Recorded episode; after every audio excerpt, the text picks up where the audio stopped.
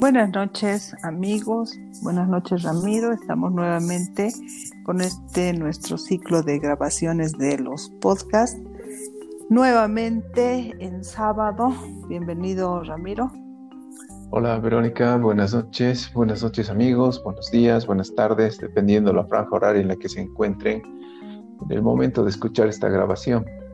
Hoy es sábado 20 de febrero del año 2021 y sí, estamos retomando nuestro horario habitual para poder grabar este podcast.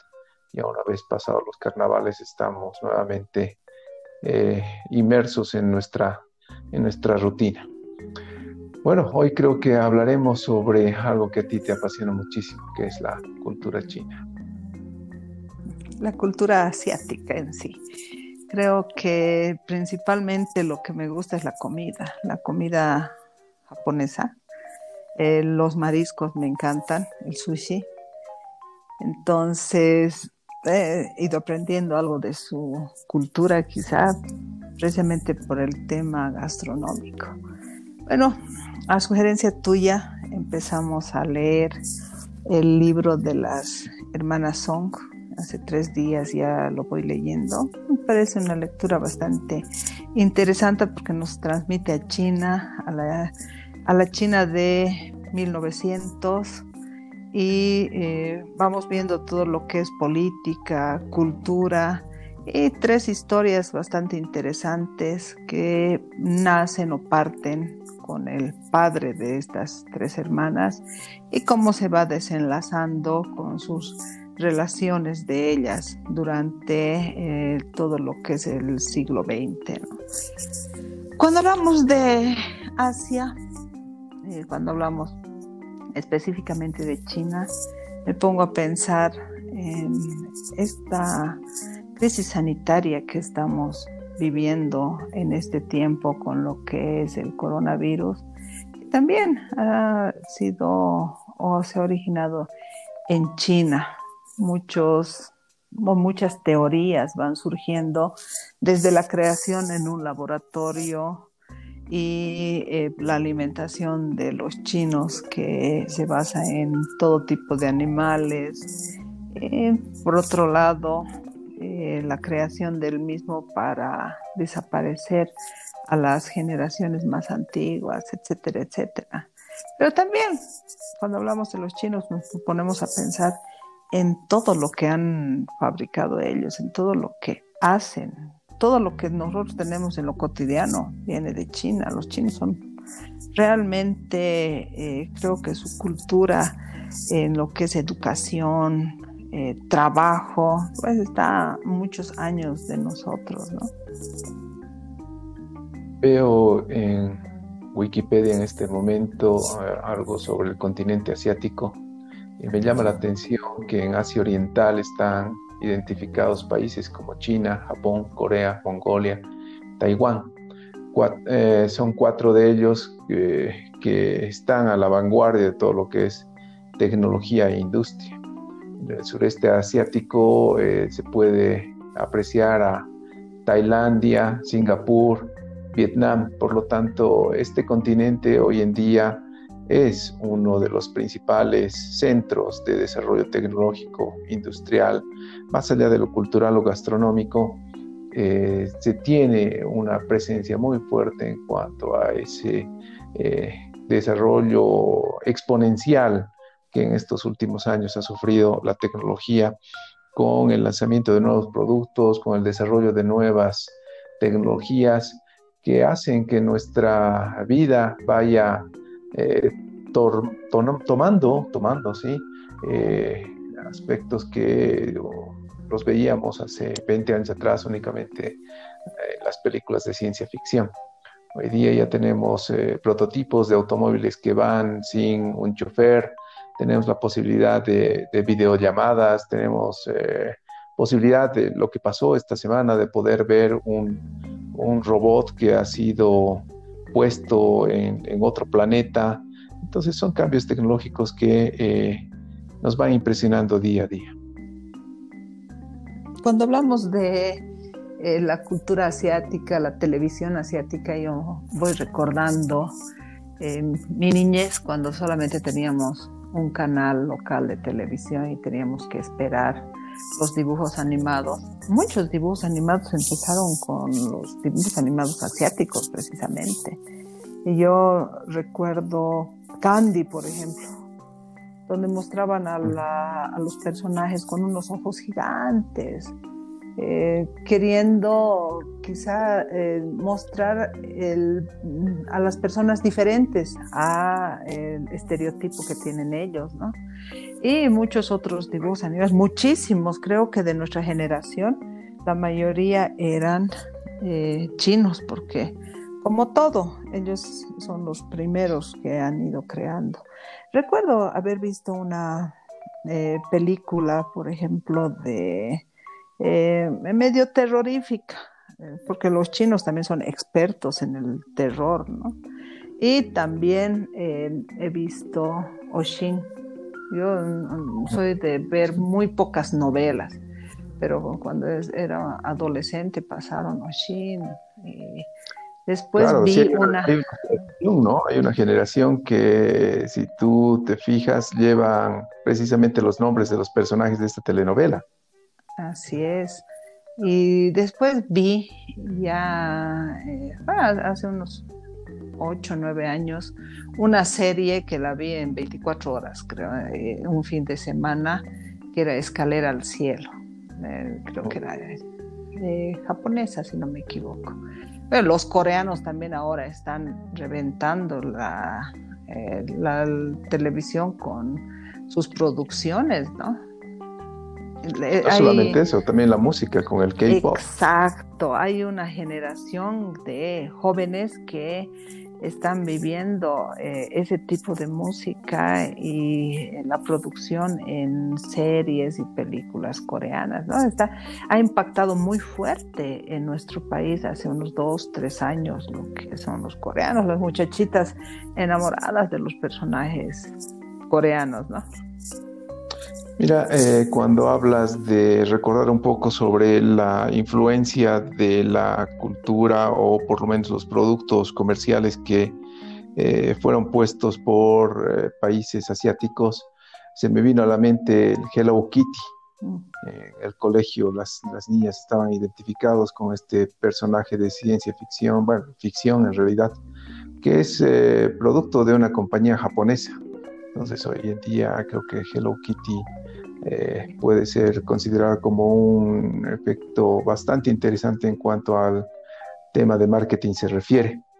Eh, bueno, te soy sincero, eh, para mí la televisión comenzaba a las 6 de la tarde, cuando únicamente teníamos la posibilidad de ver en blanco y negro. Y en este tipo de, de transmisión había una serie que nos, nos, gustaba muchísimo ver, era el famoso Ultra 7 o Ultra 7 que era un superhéroe también japonés, que se enfrentaba a una serie de, villanos monstruosos. Entonces, en cada uno de sus episodios, este eh, superhéroe que tenía capacidades de eh, convertirse en un gigante para poder enfrentar a estas amenazas eh, que venían en algún tiempo del espacio o eran implantadas por eh, seres externos a nuestro planeta, eh, llevaba una serie de batallas épicas. Obviamente al final de cada uno de los episodios el, ganador era nuestro superhéroe japonés. Entonces hay una, una influencia bastante atractiva, grande, permanente, digamos, de aquellos productos asiáticos hacia nuestra Hispanoamérica. No, no vi la telenovela que haces referencia, pero sí, como te decía, eh, si buscas en, una guía o haces un barrido de algunos nombres que eh, eh, estaban durante esa, esa época, hay esa influencia de nombres japoneses, chinos, que bueno, seguramente las mamás de aquella época al momento de ver la novela tomaron nota de esos nombres exóticos y los utilizaron para sus hijos. Sí, eh, estamos hablando mucho de Japón, ¿no? La cultura nipona ha, impactado mucho en, nuestro país. Yo recuerdo hace unos siete años fui a un concierto en la Casa de la Cultura de Música Nipona y eh, realmente es, es, muy fuerte en nuestro país el, el, cómo ha entrado esta, esta cultura en lo que es la música, en lo que es la televisión. Nuestra televisión, desde lo que tú comentas de Ultra Seven, yo me acuerdo, por ejemplo, al respecto mientras comentabas, eh, cómo aparecieron los, eh, unos modelos en papel y con soplete las puertas. En todo lugar veía yo pintado eh, a, Ultra Seven. Nunca vi la, la serie o el dibujo animado, pero mi, hermano era un fanático de... Y más bien me acuerdo de eh, Nopo y Gonta, eran un par de personajes que hacían un, show bastante divertido eh, de una cadena japonesa. Era un muñeco como un oso gigante y un individuo con un gorrito. No sé si alguna ah, vez lo Sí, sí, sí, correcto, sí, sí. Eh, te enseñaba a hacer eh, ciertas artes en papel. Y también cuando hablamos del papel, todo lo que es el origami que viene de esa cultura. Creo que tenemos bastante influencia en nuestro país. Eh, ahora con lo que vamos leyendo el librito, pues me he transportado a otro libro que he leído hace muchos años, que son Las Memorias de una Geisha que luego ha sido también llevado a la, no sé si al, cine o a la televisión, pero eh, creo que hay una película, era una novela que leí hace un montón de años, de el cómo la capacitaban o enseñaban a las geishas, ¿no? Para ser geishas precisamente. Era de un par de hermanas. Un libro bastante interesante de creo que el, autor no es precisamente asiático, pero eh, no nos cuenta todo lo que eh, viven estas muchachas. Eh, en el libro en el que estamos leyendo ahora de las hermanas Song, por ejemplo, hay algo muy curioso, no, no les quiero spoilear, pero algo muy curioso que me, me, me asustó porque es como a las mujeres les cortan los dedos para que tengan una forma de eh, flor de loto, los pies les cortan los dedos y les vendan, indican, ¿no? Y eso realmente me, ha parecido tan violento, me, ha causado mucho impacto. Eh, como al principio decía, eh, esta lectura nos va mostrando mucho de la cultura de los chinos en este caso. Sí, eh, Memorias de una Geisha, la película fue estrenada el año 2005 y ganó un premio de la Academia. Eh, hay varias eh, miniseries, películas que están disponibles en Netflix y recuerdo haber visto un par de ellas donde se va narrando eh, parte de la historia y recuerdo también lo que acabas de mencionar, ese hecho de que van sufriendo algún tipo de fracturas, eh, las, las, niñas principalmente, estas fracturas voluntarias, bueno, involuntarias para ellas, pero voluntarias por sus progenitores o sus tutores, para que el cuerpo vaya tomando una, una figura mucho más eh, estética.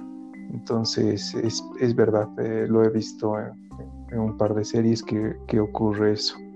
Eh, si hablamos de, películas relacionadas con la cultura eh, china, japonesa, asiática en general, se me viene a la mente la de Tom Cruise, ¿no? El último samurái, que también eh, narra parte, o por lo menos hay una relación entre esta cultura y la influencia en cuanto a bueno, la historia, definitivamente la historia eh, tiene un, impacto muy grande por parte de, eh, Asia y esos países que lo conforman. Pero no solamente es eh, films, no solamente es música, no solamente son series. Había mencionado que el continente asiático, el este, esta parte denominada Asia Oriental acoge a Corea.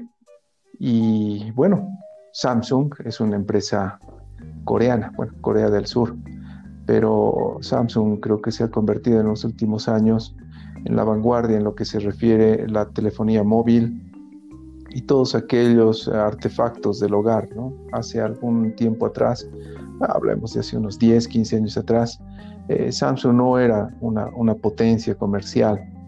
Eh, tenía su lote de computadoras, tenía su lote de, electrodomésticos, eh, no tenía presencia en el mercado de la telefonía celular, pero de a poco fue ganando espacio y hoy en día se ha convertido en uno de los principales dispositivos y creo que es la empresa eh, número uno en cuanto a ventas de este tipo de artefactos se refiere. Están también las otras marcas como Huawei, Xiaomi, eh, que han ido desplazando a la que en el año 2007 quiso darle un giro a lo que es la telefonía, Apple. Es precisamente el año 2007 cuando Steve Jobs presenta eh, esta nueva forma de llevar adelante la comunicación móvil, ¿no? empleando el, teléfono no como un dispositivo eh, eh, de comunicación, sino más bien como un dispositivo multimedio, donde podíamos, y hoy en día disfrutamos de ello, reproducir videos, escuchar música. Y lo que estamos haciendo en este momento, estamos grabando un podcast empleando teléfonos móviles cosa que eh, hace algunos años atrás hubiese requerido que estemos en un estudio de grabación frente a consolas, con un ingeniero de sonido quizás frente a nosotros, marcándonos los inicios y fin de cada una de nuestras intervenciones. Hoy en día lo hacemos empleando un teléfono celular y aquellos recursos tecnológicos que tenemos a disposición. Remontarnos a Asia realmente es pensar en el avance tecnológico, ¿no? Y también hablar de eh, la película, ¿te acuerdas la película que vimos en el cine que ganó el Oscar, que es eh, Parásito? Ah, Parásito. imagínate, con, mm. el director precisamente asiático, ¿es japonés o chino el director? lo voy a googlear, pero eh, qué, qué impresionante película.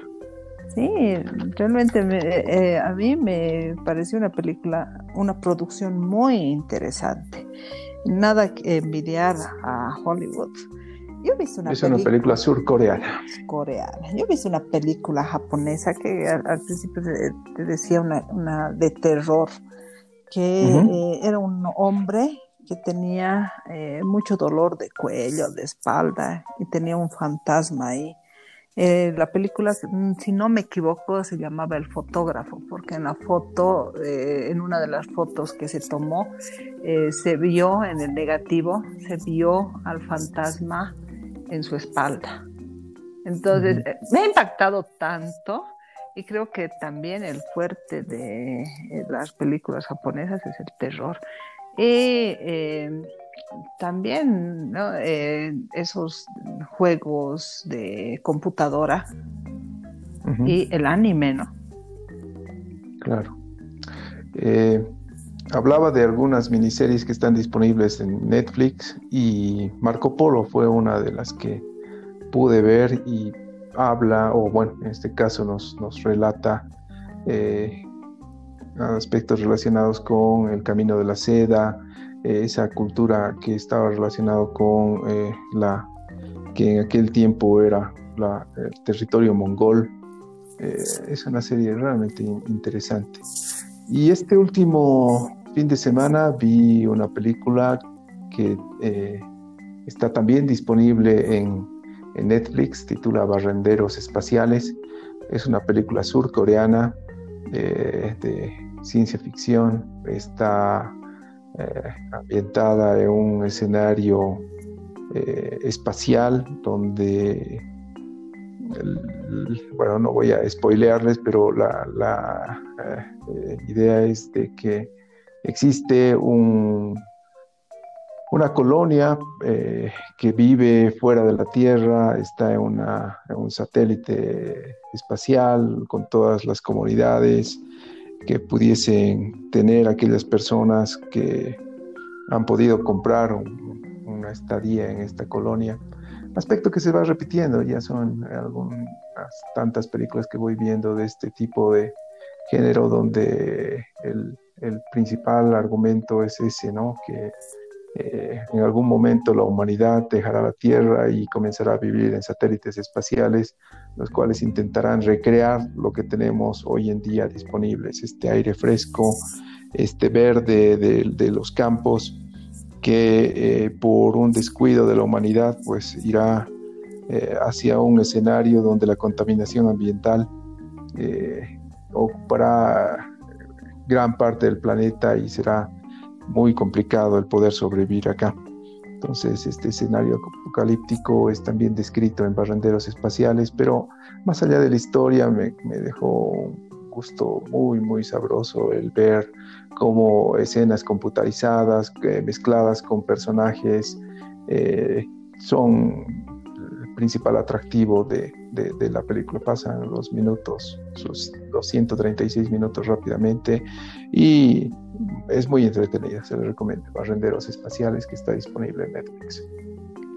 Hablar de esta cultura creo que es, además de muy apasionante, muy interesante, no conocemos gran cosa, pero de lo poco que conocemos creo que hay un mundo mucho mayor.